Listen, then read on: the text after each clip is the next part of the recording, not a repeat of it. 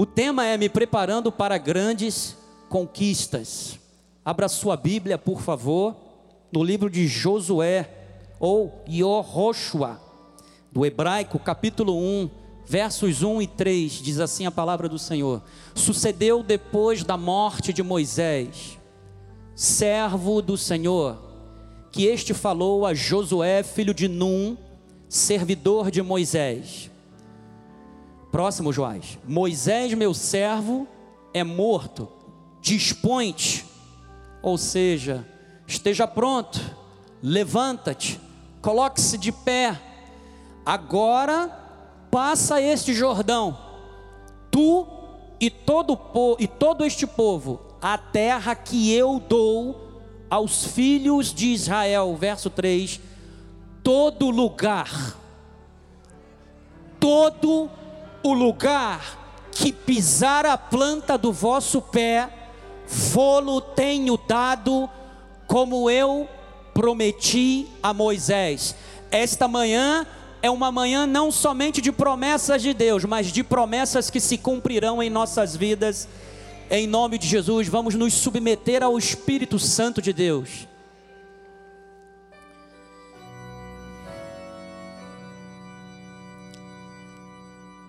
Espírito Santo de Deus, consolador, aquele que nos dirige a toda a verdade, aquele que nos mantém nessa santidade maravilhosa que somente a palavra pode gerar em nós. Aqui estão os teus filhos, aqui estão aqueles que foram lavados pelo sangue do Cordeiro. Tu estás preparando uma noiva maravilhosa para um encontro glorioso que será as bodas do Cordeiro. E nós estamos aqui enquanto isso, ó Deus, desenvolvendo a nossa salvação com temor e com tremor. E para isso o Espírito Santo testifica nos nossos corações espirituais, testifica na nossa mente a tua palavra, que é uma semente divina, e ela está gerando uma árvore, e nós queremos ver os frutos, o resultado, meu Deus, da santificação da tua palavra em nós. Para isto, Senhor, nos submetemos totalmente, espírito, alma e corpo, à tua voz. Fala-nos, Senhor, porque nós necessitamos de ouvir a tua voz e de sermos educados na palavra da justiça, em nome de Jesus. E o povo de Deus diga: Amém Amém. Obrigado, Bispo Químio. Aleluia. Famílias abençoadas do Senhor. Neste domingo, agora pela manhã e também após a tarde, nós estaremos estudando na palavra de Deus sobre como poderemos alcançar grandes conquistas. E aqui, a mensagem que Deus me deu não é uma mensagem que nem muitos chamam de autoajuda ou de triunfalismo. A mensagem que eu vou pregar é uma mensagem vencedora, porque o Evangelho nos torna mais do que vencedores. Eu me lembro quando João, ao receber a revelação do príncipe da vida, ele falou que havia um cavaleiro do cavalo branco, e este cavaleiro ele saía para vencer. O Evangelho nos faz conquistadores, ele nos faz pessoas abençoadas, de sucesso. Então, a mensagem que eu trago é a graça de Deus, é o que eu tenho aprendido através da revelação que foi dada ao apóstolo São Paulo e que é reproduzida pelo nosso apóstolo e profeta Miguel Ângelo. Mensagem essa que muitos ministérios que estão aí fora são resultado do que foi proclamado neste, neste púlpito. Durante anos, o que Deus tem feito através deste altar é um altar profético, um altar onde é como se fosse um verdadeiro atalaia. O profeta, ele é um atalaia. Ele é aquele que está sempre vigiando, ele é aquele que está pronto para tocar a trombeta, ele é aquele que anuncia, sabe, coisas e fatos que estão na mente e no coração de Deus. Nem todo mundo que profetiza é profeta. O ofício do profeta é muito mais além do que simplesmente profetizar. O profeta, ele é um homem separado por Deus, consagrado por Deus, com os dons de revelação, com os dons de poder e com os dons da elocução. Então, um profeta, ele é um homem escolhido por Deus. E eu glorifico a Deus, porque nós estamos em um ministério profético. O nosso ministério é uma trombeta de Deus para estes últimos dias, e nós temos aprendido com o nosso profeta Miguel Ângelo que Deus está promovendo um grande avivamento ao redor do mundo. Muitas pessoas estão trazendo mensagens para os nossos corações que são de outras denominações, falando sobre avivamento, e eu sempre respondo o seguinte: Deus seja louvado, porque nós estamos ouvindo essa palavra profética desde o início do ano, desde o início do ano de 2022. Então, meus amados, você está em um lugar profético, você está em uma terra profética. Então, quando há profecia, o povo não se corrompe. Deus tem grandes conquistas. Então, o nosso apóstolo, o nosso profeta, ele recebeu e tem recebido um direcionamento especial de Deus nessa reta final do ano de 2022. Ele tem dito: o Senhor Jesus tem algo grandioso para as nossas vidas. Amados, eu quero que você seja motivado pelo espírito da fé. O Senhor tem coisas grandiosas para a tua vida. E isso não depende de quem vai sentar na cadeira do presidente da república ou não, porque o nosso governo é lá de cima.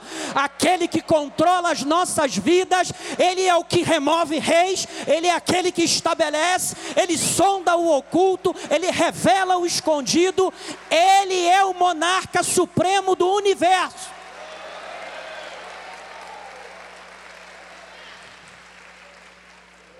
A nossa vida está sujeita ao Rei dos Reis. Estamos aqui em sociedade, temos uma constituição para respeitar, para cumprir, mas a carta maior que rege as nossas vidas é a palavra do Eterno. Então, amados, orações ousadas, Deus quer orações ousadas pela fé que nos farão ver o que? A grandeza de Deus. Então, nós viveremos esses últimos 70 dias muito mais do que avivados e renovados. Nós estaremos prontos para as coisas grandiosas, para as grandes conquistas, porque Deus tem coisas grandiosas para você. Amados, Deus tem promessas grandiosas para você. E por que isso? Porque o nosso Deus, ele é um Deus majestoso. Então a amplitude desse Deus se estende às promessas que ele faz à tua vida. Então, amados, viver de forma vitoriosa, vivendo o melhor de Deus, vivendo como cabeça, não vivendo como cauda, algo que jamais imaginamos Deus tem preparado uma corrida triunfante para você e para mim.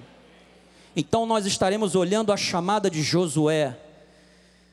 E eu gosto de pregar sobre Josué, porque eu vejo como o projeto de Deus é perfeito e eu aprendo, sabe, a me preparar para grandes conquistas. Então, primeiro lugar, o nosso Deus, ele é grandioso, glorioso.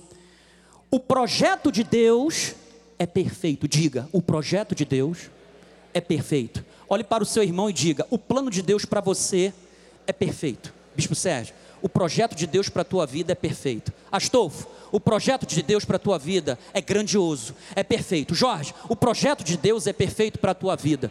Você sabe o que você está fazendo? Você está semeando coisas espirituais na vida do teu irmão. Nós somos uma comunidade da fé, amado. Então, ele tem grandes conquistas para nós. Diga, Deus tem grandes conquistas para a minha vida. Fala para fala o seu irmão: olha, Deus tem grandes conquistas para a sua vida. Mas olha para ele e fala assim: você está crendo naquilo que Deus está te falando? Tem que acreditar, amado. Agora, como que nós vamos obter grandes conquistas? Primeiramente, nós precisamos entender a direção e o agir de Deus. Nós temos que seguir a orientação de Deus versículo 1 de Josué, capítulo 1. Sucedeu depois da morte de Moisés, amado. Hoje você tem que dar um atestado de óbito para o teu passado. Atestado de óbito para o teu passado. Tudo aquilo que o inimigo tentou frustrar na tua vida, todas as tuas experiências amargas. Saiba de uma coisa, isso pode até vir à tua memória, mas você tem que começar a trazer à tua memória aquilo que pode te dar esperança. Lance um atestado de óbito para o teu passado, amado. O que ficou lá atrás, ficou lá atrás. Deus tem uma terra para você pisar e possuir. É pisar e possuir. Então, nós precisamos entender a direção de Deus. Ele disse: servo do Senhor, que este falou a Josué, filho de Num, servidor de Moisés, dizendo, versículo 2: Moisés, meu servo, é morto, dispõe-te agora, amado Todos nós precisamos de um plano, nós precisamos de um projeto. Você e eu temos que ter objetivos de vida. Vou te dar um exemplo: uma, uma organização, uma empresa. Você sabe muito bem quais são as ferramentas de uma administração, que é planejamento, organização, é direção e é controle. E nós vamos falar sobre direção. Dentro de uma organização, quando ela elabora o seu planejamento estratégico, ela faz por causa de um objetivo. Ela tem que alcançar aquele objetivo, senão ela não tem sentido de existir. Então, amados, para alcançar esse objetivo, essa empresa vai estipular metas. A direção ela é vital para uma organização, porque ela será a chave que dará as ferramentas necessárias para o atingimento desses objetivos e metas organizacionais. Eu estou fazendo uma ilustração no que diz respeito a uma administração, que é um órgão administrativo. Então, toda a nossa vida, ela é precedida por um plano perfeito e original de Deus. Você não é fruto do acaso. Você é fruto, você é resultado de um Deus que te criou, que te determinou, que te fez vir aqui assumindo uma forma humana, porque tu és um anjo, mas tu és um anjo revestido de carne, e Deus te colocou aqui nessa terra, não é para você ficar penando, não, amado. Deus te colocou aqui nessa terra para que você viva a verdadeira vida eterna. E eu estou sendo redundante de propósito. Jesus, quando Ele nos deu uma vida, Ele nos deu uma vida eterna. E Ele nos prometeu que seria uma vida de abundância. Então, o que, que Ele fez? Ele fez um plano perfeito, que é o plano da salvação. Ele nos fez seus herdeiros, para isto ele nos predestinou para o louvor da sua glória. Então, irmão, como garantia desse plano perfeito, ele nos selou com o Espírito Santo da promessa. Efésios 1:11. Nele digo no qual fomos também feitos herança. Você é herança de Deus. Você sabe o que significa isso? Você é herança de Deus, você pertence a Deus.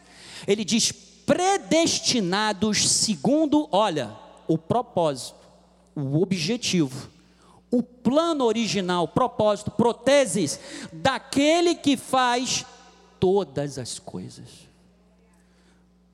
O teu Deus já fez tudo.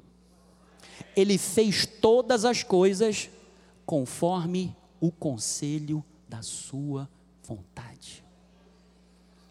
Alguém pode resistir ou parar à vontade de Deus? Aquilo que Deus disse que fará, Ele fará. O que foi que Deus disse para você que Ele faria na tua vida? Faz todas as coisas conforme o conselho da sua vontade. O que Deus disse para você que Ele faria, Ele vai fazer. Versículo 12. A fim de sermos, qual é o objetivo disso? Para louvor de quem? Da sua glória. Ah. Então, a tua posição em Cristo não é para ser ostentada. A tua posição em Cristo tem que ser para glória dele. O que você faz vai resultar no louvor da glória dele? Deus seja louvado. Isso daí já é uma das formas de você decidir, de você tomar decisões. As consequências da tua tomada de decisão resultarão no louvor da glória de Deus ou é simplesmente ostentação?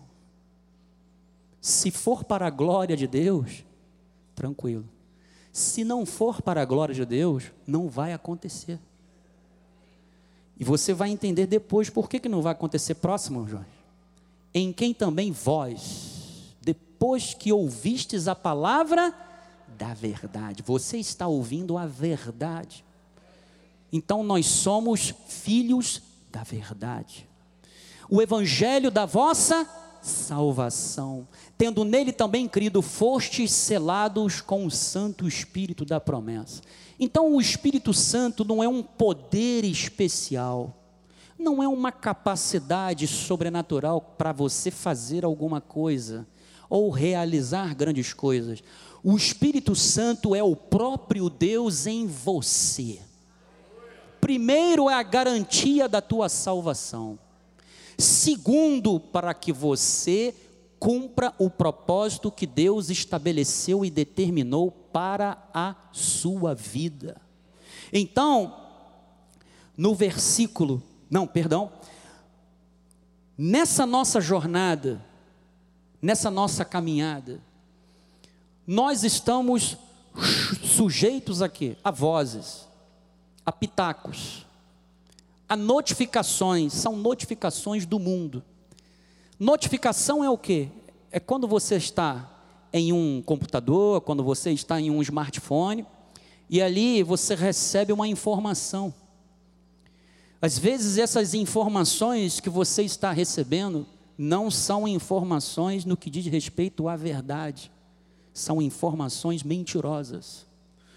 Mas você tem o espírito da verdade. O Espírito da Verdade vai te dar o juízo para você avaliar se aquela notificação é mentirosa ou se ela é verdadeira. Então, amados, para isso nós temos o que? Um bom pastor. João 10, 14. Eu sou o bom pastor, eu conheço as minhas ovelhas, e elas me conhecem a mim. Você sabe por que as ovelhas reconhecem o pastor porque eles a conheceu antes. Eu, eu as conheço. E elas me conhecem a mim. Então, amado, se nós temos um bom pastor nos dirigindo os passos, com certeza você terá um bom destino. Você terá um bom futuro. Então, o que, que nós precisamos? Nós precisamos obedecer. João 10, 26. Mas vós não credes, porque não sois o que? Das minhas ovelha obedece. Às vezes, obedece de uma maneira, de forma disciplinada, ou uma forma mais rígida. Porque tem algumas ovelhas que gostam de ser um pouquinho desobediente. Mas o bom pastor, ele sabe como é que ele cuida das suas ovelhas. Agora, existem Pessoas que não conseguem obedecer a Deus e ao Evangelho. Por quê? Não são ovelhas de Jesus. Versículo 27. As minhas ovelhas ouvem a minha voz. Quem é ovelha, ouve, mas não somente ouve. Eu as conheço e elas o quê? Me seguem. Não adianta você ouvir somente a voz de Deus. Você tem que topar o projeto de Deus para a tua vida. Não adianta você dizer amém, eu recebo e continuar no mesmo lugar. Então nós temos que obedecer à voz de Deus, discernir a mesma, por isso que Jesus diz no 28: Eu lhes dou o que? A vida eterna, jamais perecerão, e ninguém o que? As arrebatará da minha mão. Nós precisamos discernir a voz do bom pastor. Romanos 8,14. Pois todos os que são guiados pelo Espírito de Deus são filhos de Deus. Lembra do que Jesus falou? Nem todo o que me diz, Senhor, Senhor, entrará no reino de Deus. E por que isso? Porque somente os que são guiados pelo Espírito de Deus, estes são filhos de Deus. E ele continua dizendo: porque não recebestes o espírito de escravidão, para viverdes outra vez atemorizados, mas recebeste o espírito de adoção, baseados no qual clamamos Abba Pai. 16. O próprio Espírito testifica com o nosso espírito que somos o quê? Filhos de Deus. Isso tem que te trazer conforto, segurança. Versículo 17. Ora, se somos filhos, somos também o quê? Herdeiros. Olha, você é herdeiro de Deus, co-herdeiro com Cristo. Agora, se com Ele sofremos, também com Ele seremos o quê? Glorificados. No Evangelho não há o quê? Perdas. Não há perdas no Evangelho. Haverá sofrimento por causa do amor, por causa de Cristo, por causa do Evangelho? Sim. Jesus falou que nós seríamos, é, nós seríamos perseguidos pelo mundo por causa de quem? Do Evangelho. E quando nós sofremos por causa do Evangelho, nós também seremos com Ele o que? Glorificados. Então, amados, nós precisamos corresponder a esta direção de Deus. Versículo 2 de Josué 1. Moisés, meu servo, é morto, dispõe-te. Agora, passa este Jordão, tu e todo este povo, a terra que eu dou. Veja, Deus ele deu. Isto significa que Deus ele é o dono de quê? De tudo. A Deus pertence tudo. Nós pertencemos a quem? A Deus. Então, nós temos que ter essa disposição. É, eu entendo que nós precisamos ter o que? Uma vontade dinâmica, uma vontade ativa. Você tem que querer. Ou seja, Deus sempre te dará provisão, desde que você esteja disposto a obedecê-lo. Quando você olha essa palavra disponte do hebraico, significa kum van mi, significa levantar-se, ponha-se de pé, permaneça de pé. Ou seja, ele está dizendo o seguinte: saia da inércia, coloque-se em ação, mexa-se, não fique no mesmo lugar parado está na segunda pessoa do singular, isso é um verbo imperativo, está falando com você. Deus está falando neste momento pessoalmente, de forma singular com você. Ele quer que você esteja pronto. E quando você olha essa passagem, está falando de uma mudança de postura, de essência submeta-se ao plano de Deus. Quando ele fala mudança de essência, é que o evangelho não faz mais de você a mesma pessoa que você era. O evangelho ele te muda, ele te transforma. Então a sua essência é conforme a essência de Jesus. Então você tem a capacidade dada por Jesus de você ir em frente àquilo que Deus estabeleceu para a sua vida. Deus está dizendo para você: vai, eu sou com você, não tenha medo, ainda que pareça apareçam gigantes na sua frente, mas você vai expulsar todos esses inimigos que estão nessa terra, porque essa terra não pertence a eles, essa terra pertence a você. Eu dei a você, então você vai, levanta-te, esteja disposto. Você tem que corresponder à chamada de Deus. Não adianta Deus, você ler as promessas de Deus e você ficar sonhando sem se apropriar daquilo que Deus te deu, meu amado. Deus quer que você tenha disposição. Deus quer que você esteja pronto para quê? Para a batalha.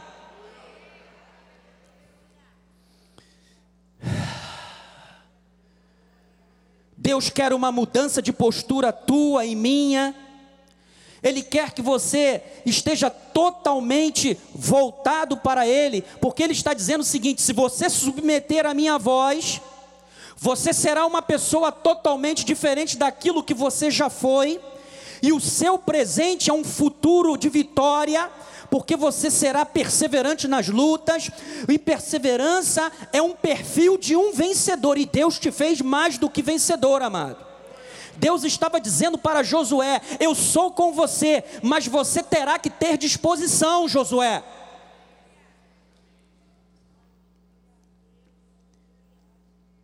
Josué, você vai ter que abraçar a tua filiação em Cristo, trazendo para hoje.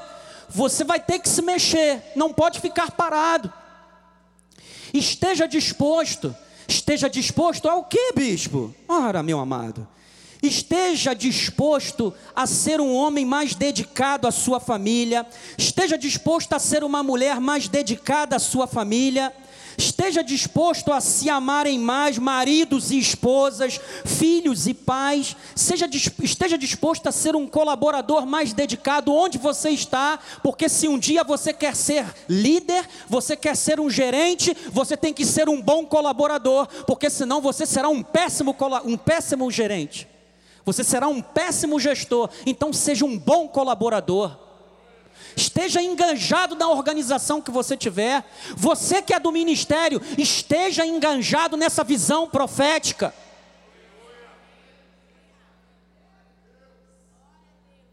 Esteja enganjado naquilo que Deus está fazendo, meu amado. Deus vai te recompensar esteja disposto a ler mais a Bíblia, não deixe Deus em segundo plano, tenha comunhão com Ele, venha aos cultos de oração, meu amado. Tem gente que pensa que Deus é 192, SAMU, só na hora da emergência. É claro que Deus vai te ouvir, Ele é Pai, Ele não vai te rejeitar a oração, mas está na hora de você se dispor, esteja disposto. Não fique esperando as coisas acontecerem. Segue o plano de Deus para a tua vida, meu amado. Se mexe. Mexa-se, amado. Faça um voto com Deus. Tenha um compromisso com Ele. Você que já deixou de ser dizimista, recomece de novo. Deus, Ele é um Deus de alianças. Aliança não é algo que fica restrito ao presente, é restrito ao passado, ao presente e ao futuro. O que Deus prometeu na minha vida, Ele não vai somente dar cumprimento na minha vida, mas Ele vai se estender através das minhas gerações. Amado, nosso Deus é um Deus de projeto de família. Deus não lida com a individualidade, individualidade é a salvação. Mas Deus, quando quer algo glorioso, Ele quer fazer com a tua família. É com a tua família que Ele quer fazer, amado. Não deixe a tua família ir pelo ralo abaixo. Não sejamos egoístas. Está na hora de andar mais uma milha. Está na hora de ser o samaritano. Dar duas moedas ao chefe da hospedagem, pegar aquele que está ferido, colocar na estalagem. Cuida daquilo que Deus te deu de melhor, cuida da tua árvore, amado. Porque o nosso Deus é um Deus de gerações, ele não é um Deus restrito a um povo daquele momento. Ele é o Deus de Abraão, de Isaac, de Israel. Foi por isso que Paulo disse: sabe por que, que vocês são abençoados? Por causa do crente Abraão, porque quando ele recebeu uma promessa, ele creu aquilo lhe foi imputado por justiça, e sabe, Deus se fez carne e habitou entre nós, para que o castigo que estava sobre as nossas vidas viesse a bênção de Abraão. Então Deus lida com famílias, com gerações, porque o nosso Deus é perfeito, o nosso Deus não quer que nós sejamos egoístas, amados. Pense mais no teu irmão, pense mais no teu próximo, pense mais na tua família. Tem gente que quer ser usado por Deus para profetizar, para operar sinais, para operar maravilhas, mas não tem misericórdia de alguém que está doente, não faz uma visita. Como que o Espírito Santo pode usar alguém que não se dispõe a fazer aquilo que o próprio Cristo disse? Como? Senhor, quando foi que eu te visitei na cadeia? Quando foi que eu te visitei nos hospitais? Toda vez que vocês foram visitar alguém que estava precisando, que precisava de uma palavra minha, vocês fizeram para mim. Toda vez que vocês derem um copo com água a um dos pequeninos, vocês estão me dando também. Quer ser grande no reino de Deus? Seja como criança seja como criança. A criança, ela é inocente, ela aprende, ela absorve. Ah, bicho, mas Jesus disse que nós temos que ser astutos como a serpente. Sim, porque você tem que saber muito bem o lugar onde você está sendo ensinado. Porque nem todo lugar é igreja, é sinagoga de Satanás. Então, amado, você tem que ter uma vontade dinâmica. Saia da inércia. Saiba que os inimigos eles estão ocupando uma terra que Deus te deu, amado. Nós não podemos abrir mão daquilo que Deus nos deu. O que, que Deus te deu que você está abrindo mão? Não pode. E tem mais. Há inimigos que estão ocupando a terra que Deus te deu, porque você ainda não partiu para conquistar a terra que é sua. Eles estão na tua terra, porque você ainda não tomou posse dela. Você vai ter que expulsá-los. Você vai ter que botar os teus inimigos para fora. Cada um aqui sabe qual é o seu inimigo. Então, Josué teve a sua esperança alimentada.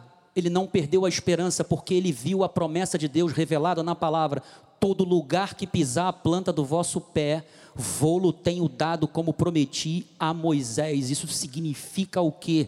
Deus te deu uma promessa. É tua, não é do teu irmão aí do teu lado.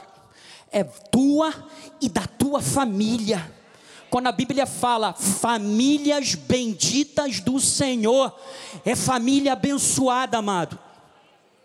Quando nós estamos na direção de Deus e nós estamos dispostos, quando nós topamos o projeto de Deus, Ele mesmo faz um espelhamento, uma projeção de um futuro que vai alimentar a nossa esperança. Você tem que ter uma esperança viva. Não confie no que os meios de comunicação te informam nós seguimos a direção de Deus.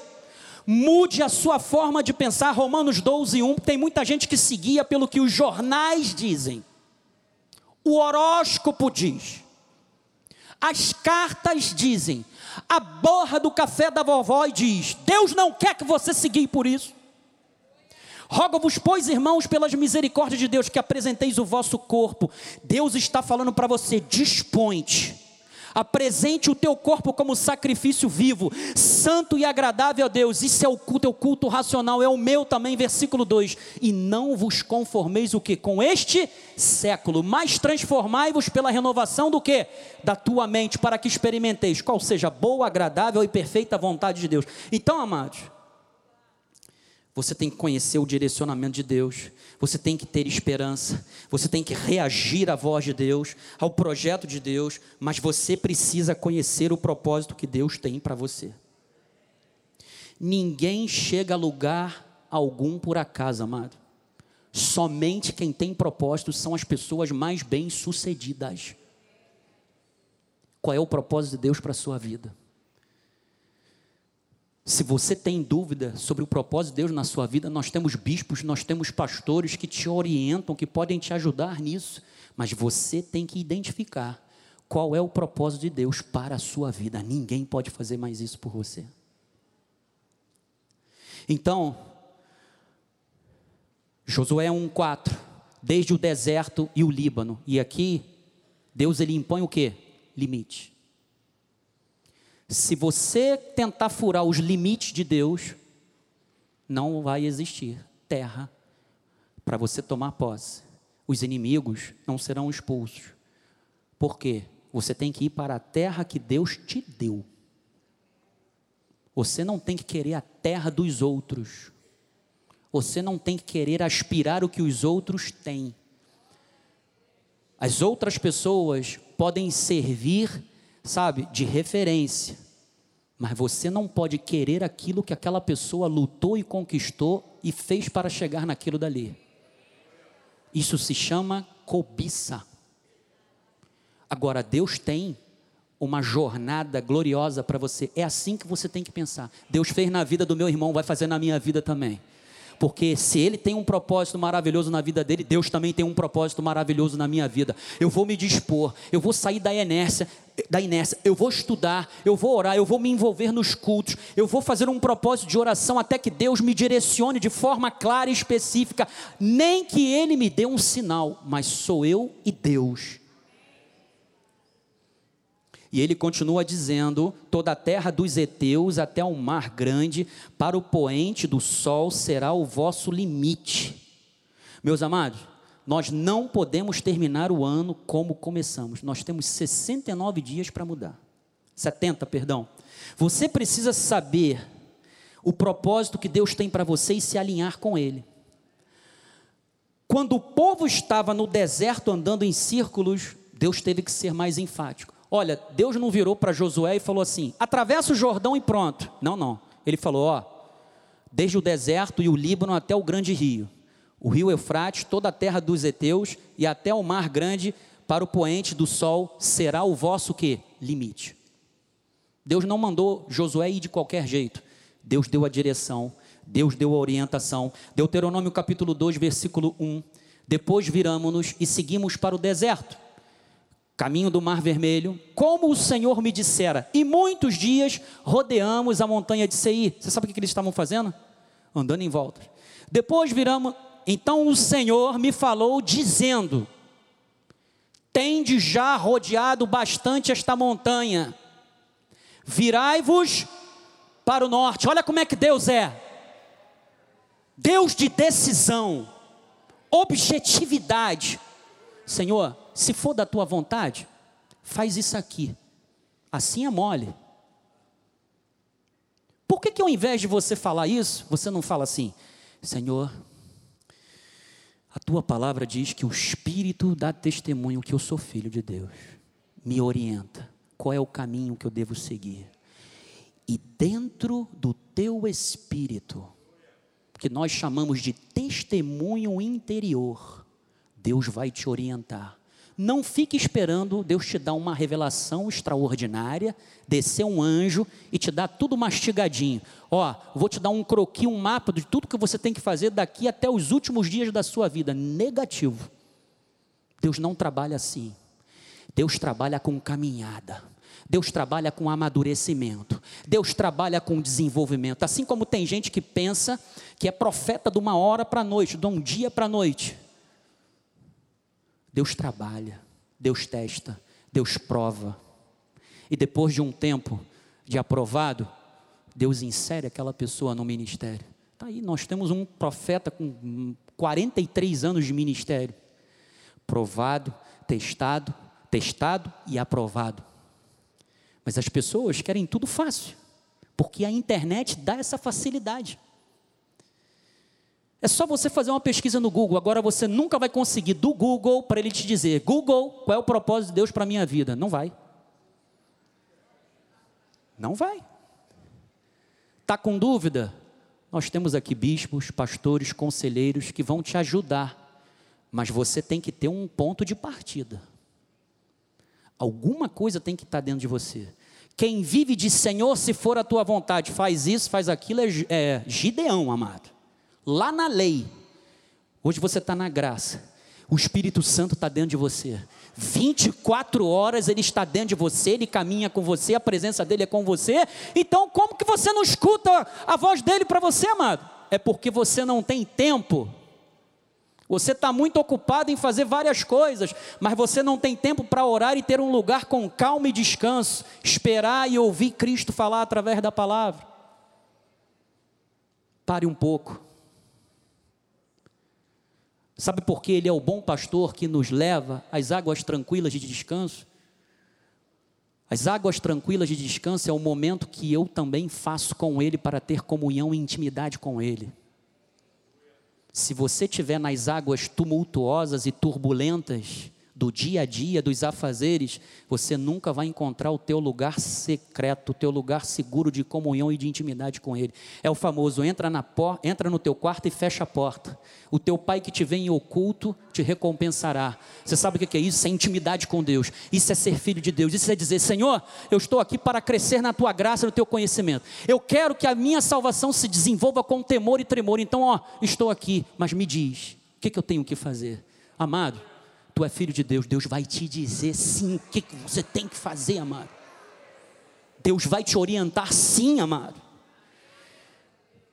E ele continua dizendo, versículo 4: ordena o povo, dizendo: Passareis os limites dos vossos irmãos, os filhos de Esaú, que habitai em Seir, e eles terão medo de vós. Portanto, guardai-vos bem. 5. Não vos entremetais com elas, com eles, porque vos não darei da sua terra nem ainda a pisada da planta de um pé, pois a Esaú dei por possessão a montanha de Seir, terra que não é tua, tu não tem que querer. A terra que Deus te deu é essa que você tem que querer. Então Deus te deu ferramentas, amado, para que você obtenha essas grandes conquistas, a tua promessa, a fé, ela é indispensável para atingir o propósito de Deus para a sua vida. Agora, no versículo 5 de Josué 1, Joás, coloca lá, por favor. Versículo 5 de Josué 1, 5, vem o anterior. Vai, Joazinho. Isso, filho. Depois que Deus disse: Olha, dispõe-te, vai, seja corajoso. Olha o que, que Deus falou para Josué: Ninguém te poderá resistir. Amado, ninguém vai poder objetar o plano de Deus na tua vida, ninguém vai poder te impedir a promessa que te Deus te deu, ninguém te poderá resistir todos os dias da tua vida. Como fui com Moisés, assim serei contigo. Amado, Deus não está brincando com você. Ele está dizendo para você: olha só, Vamos entrar em acordo. Andarão dois juntos se entre eles não houver acordo? Entramos em acordo, entramos em concordância. Beleza, topou meu plano. Ninguém vai poder paralisar você nesse momento. A partir desse momento que você dizer, que você diz, sim, Deus, eu concordo, ninguém vai poder te parar, porque Deus é com você. Ele diz assim contigo: não te deixarei, nem te desampararei. Isso significa o que? Promessa garantida, como ele foi com Moisés, ele foi com Josué. Amado, Deus tem coisas grandiosas para a tua vida. O projeto que Deus tem para você é grandioso. Ah, bispo, mas eu não sei, amado. Começa a orar e buscar em Deus o que, que é com certeza Deus vai te direcionar, amado. Mas olha, mas bispo, eu não tenho recurso. Comece pequeno, comece pequeno, mas pense grande. A grandeza de Deus está em nós. O teu Deus é um Deus grandioso. Ele é um Deus glorioso, amado.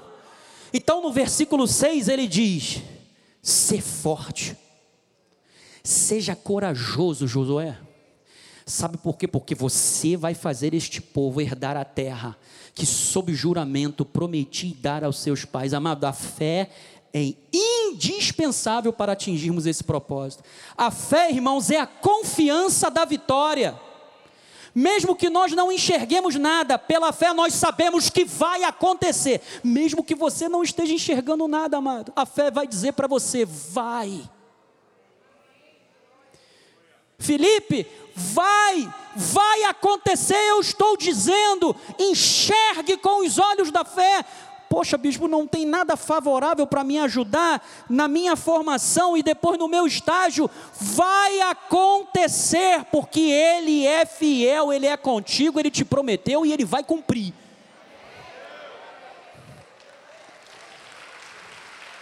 Você sabe como é que é a fé? Vou fazer uma ilustração aqui.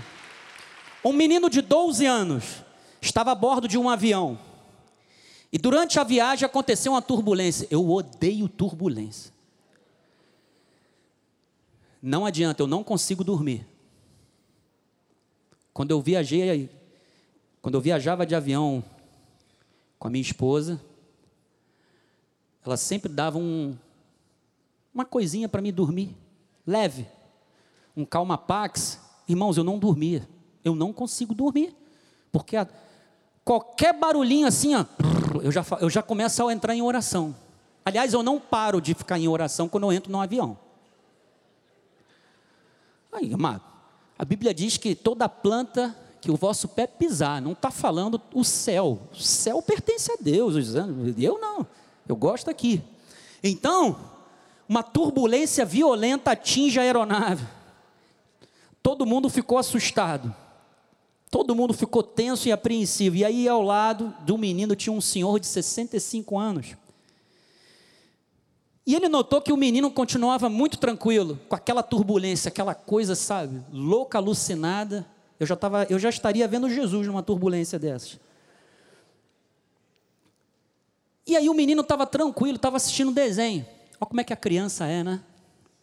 Assistindo um desenho tranquilão.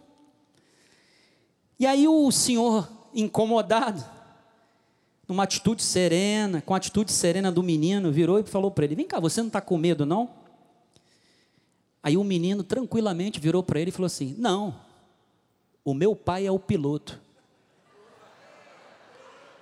Quando você estiver num momento de turbulência, lembre-se, o Senhor Jesus é o piloto do teu avião. O vento, ó, turbulência vai existir. Tranquilo.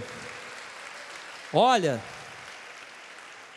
nós não temos o Waze, não havia Waze na época, não tinha Google Earth, Josué não tinha mapa, mas ele tinha uma coisa, ele tinha fé.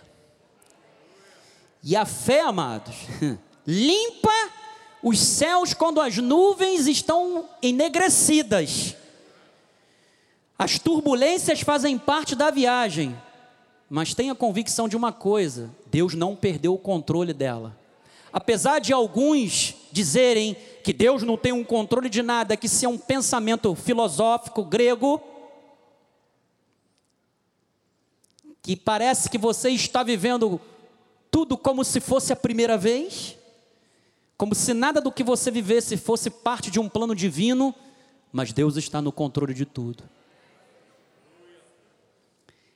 Nós não estamos ao capricho da sorte, Deus tem um plano perfeito para nós e nós somos os alvos das suas promessas.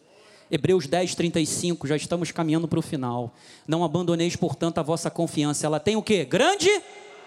Grande recompensa. Grandes conquistas. Tenha grandes expectativas, porque Deus tem grandes conquistas para você. Versículo 36, com efeito, tem necessidade de quê? Perseverança para que, havendo feito a vontade de Deus, o que, que aconteça? Alcanceis a promessa. Então, amado, porque ainda dentro de um pouco tempo aquele que vem virá e não tardará. Aleluia. Tenha coragem. A outra ferramenta eu considero como ferramenta é a coragem. Tenha coragem. Não tenha medo. A coragem te ajudará a enfrentar os desafios que você terá pela frente, porque os gigantes, eles vão existir. Deus disse para Josué, versículo 7, bota lá, Joás, 1, 7. Então, somente, ser forte, muito corajoso, para terdes o cuidado de fazer, segundo toda a lei que meu servo Moisés te ordenou, dela não te desvies nem para a direita, nem para a esquerda, para que sejas o que? Bem-sucedido por onde quer que andares. Lembra do que eu te falei? De você sair das águas agitadas e turbulentas e ir para as águas de descanso. Quando você olha a lei, não é só a respeito daquilo que é certo, que é errado, de obediência, desobediência, é ensino, é entendimento, é orientação. No conceito hebraico. Então, para viver acima da média, você tem que ter determinação. Você tem que ter um desejo intenso e ardente de estar acima das possibilidades. Você tem que ter coragem para viver pela fé, porque a fé vê o impossível como possível. Coragem é o enfrentamento do medo na fé de que Deus já te abençoou. Amados, somente os corajosos obtêm grandes conquistas. Você vai ter que ser corajoso. Você vai precisar ter coragem de viver uma vida santa, de colocar a palavra de Deus como seu direcionador. Não priorize os sinais de Deus, e sim a transformação que nasce em você em decorrência dessa tua luta, para conquistar essa terra, para obter posse dessa terra, para ter essa promessa. Então, amados, a transformação que nós em nós, que o Evangelho ele promove diariamente, que é decorrente das lutas, das tribulações, ande com Deus. E as consequências dessa decisão, aí sim, os sinais de Deus virão na sua vida. Hebreus 12, 14. Seguir a paz com todos e a santificação, sem a qual ninguém o quê? Verá o Senhor. Então, amados, a confissão da palavra de Deus vai manifestar o poder de Deus. Confessar a palavra é estudar a palavra, é ler a palavra diariamente, é ensinar a palavra. Então, Josué 1, 8 e 9 diz: Não cesses de falar deste livro da lei, antes medita nele o que? Dia e noite. Quer ser próspero, quer ter sucesso, viva a palavra de Deus, a confissão da palavra de Deus, aquilo que eu creio eu falo, antes medita nela dia e de noite, para que tenhas cuidado de fazer segundo tudo quanto nele está o que? Escrito. Então, então farás o que? Prosperar o teu caminho e serás o que? Bem sucedido. Versículo 9. Não te mandei eu ser forte e corajoso, não temas, nem te espantes, porque onde o Senhor teu, porque o Senhor teu Deus é contigo por onde quer que andares. Você será bem-sucedido. Sabe por quê? Porque a presença de Deus está em você. Deus está com você. Então, amados, a nossa garantia e segurança de que teremos grandes conquistas e de que Deus fará coisas grandiosas é porque Deus nos falou, porque está escrito. Por isso é que ele falou: medita de dia e de noite, fala. Então, quando Deus promete, Ele mesmo cuida para que tudo se cumpra. Ele reconhece as nossas fraquezas, os nossos medos, a nossa inclinação humana para a incredulidade. Mas lembre-se que você é um abençoado. E Deus, quando te abençoou, Ele te bendisse. Efésios 1, 3. Bendito, abençoado é Deus, por quê? Porque Deus bendisse, Deus te abençoou. O que, que é bem dizer? Deus falou coisas boas a teu respeito, Deus disse coisas boas a teu respeito. O que, que você tem que falar? Dizer coisas boas, dizer aquelas coisas que Deus falou a teu respeito. Ele disse: Vocês são benditos, porque Deus ele é abençoador. Ele bem disse, ele já declarou, ele já determinou que você é um abençoado, com toda a sorte de bênção espiritual nas regiões celestiais. Então, pare de falar como as pessoas da sociedade lá fora dizem. Não seja pessimista, não seja negativo, não vai dar certo, eu não vou conseguir, eu não sei como pode dar certo. Amado, o que, que Deus falou? Que você é abençoado, bendiga. Eu vou dar uma orientação para os pais. Nunca existem duas situações para você cuidar dos filhos. Uma é você ser rigoroso, a outra é você usar a sabedoria de Deus. Quando você é rigoroso, você simplesmente castiga o tempo todo, você exige o tempo todo, você quer aquela perfeição o tempo todo. O que, que isso vai acontecer? Vai gerar filhos o quê? Rebeldes. Seja sábio. Tiago disse: tem falta de sabedoria? Peça a Deus, Ele vai te dar. Use a sabedoria de Deus para saber educar e ensinar os teus filhos. Você sabe por quê, amado? Eu vou dizer por quê. Para terminar, Rui Barbosa, gosto muito de Rui Barbosa, uma vez ele disse que a família é a célula máter da sociedade. E o Espírito Santo falou há muito tempo atrás para Josué, e ele está falando ao teu coração nesse momento. Deus está te desafiando a crer na direção dele, revelando a vontade dele na sua vida. Isso está gerando em você uma vontade ativa, dinâmica. Você não quer mais ficar no mesmo lugar parado em que você se encontra. Mas você entendeu o plano de Deus e você está reagindo. Então, isto está te deixando disposto. A esperança te faz acreditar que algo de bom vai te acontecer. Você está se realinhando aos planos de Deus, você está entrando em acordo com aquilo que Deus determinou para você. E a tua fé está sendo ativada, está te fazendo acreditar, mesmo sem você estar enxergando. Mas você sabe que o Deus que vivifica os mortos e chama a existência, coisas que não existem, trará existência na sua vida, fará acontecer. Pois Ele está te encorajando a não fugir das lutas. Então, famílias do Senhor bendito, nós não podemos agir como os israelitas que depois que entraram na terra prometida, negligenciaram uma vida de santidade. E passaram a viver de tempos em tempos ameaçados pelos seus inimigos. Você sabe por quê? Porque eles abandonaram a Deus. Então, por que, que eu estou falando de família? Por que, que eu citei Rui Barbosa? Porque Josué 24,14 diz: Agora, pois, temei o Senhor e serviu. Se você retroceder um pouco do início, no versículo 1, Josué conta, ele resume, sintetiza toda a história dos hebreus, desde Terá, pai de Abraão, que era idólatra, como Deus tirou Abraão de lá, até o momento em que eles estavam. Eles estavam, sabe, de, aquele, antes, quando Deus chama Josué, eles estavam na frente do limite do Jordão. E eles atravessaram, cruzaram o Jordão e agora eles estão na terra prometida. Eles se apossaram da promessa de Deus. Então, uma mensagem para você quando Deus te colocar lá no alto. Lembra-te quem foi que te colocou lá.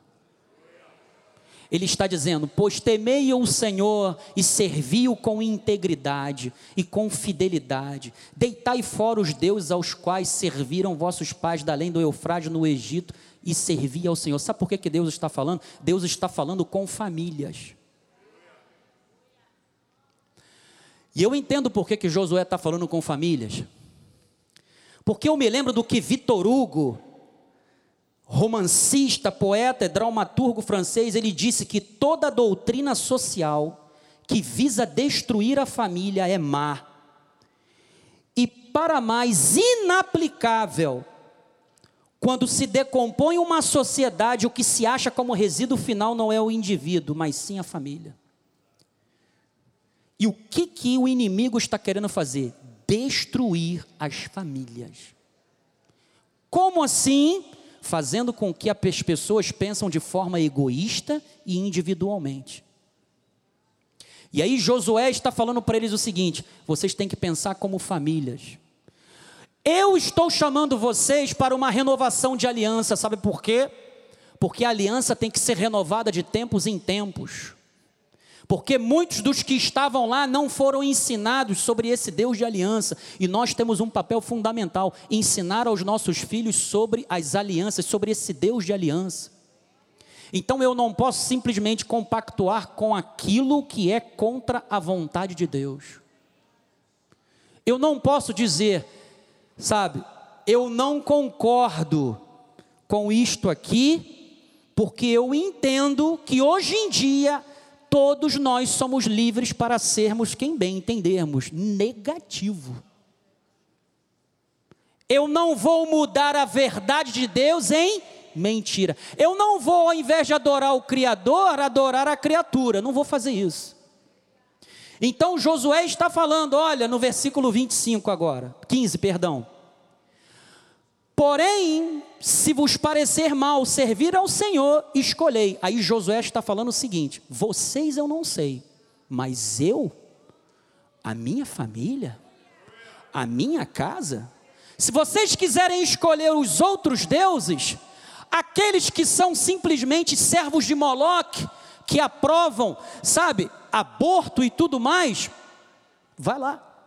Agora, se aos deuses a quem serviram vossos pais, que estavam da além do Eufrates, os deuses dos amorreus, eu e a minha casa. Eu e a minha casa, ó, serviremos ao Senhor. Vocês eu não sei, vocês vão decidir hoje, mas eu e a minha casa já decidimos, nós serviremos ao Senhor. Nós não vamos entregar os nossos filhos a Moloque. Isso é uma decisão de cada família.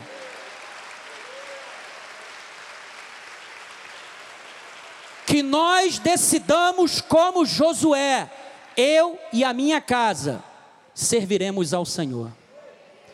E agora, nós vamos ministrar a oração da fé.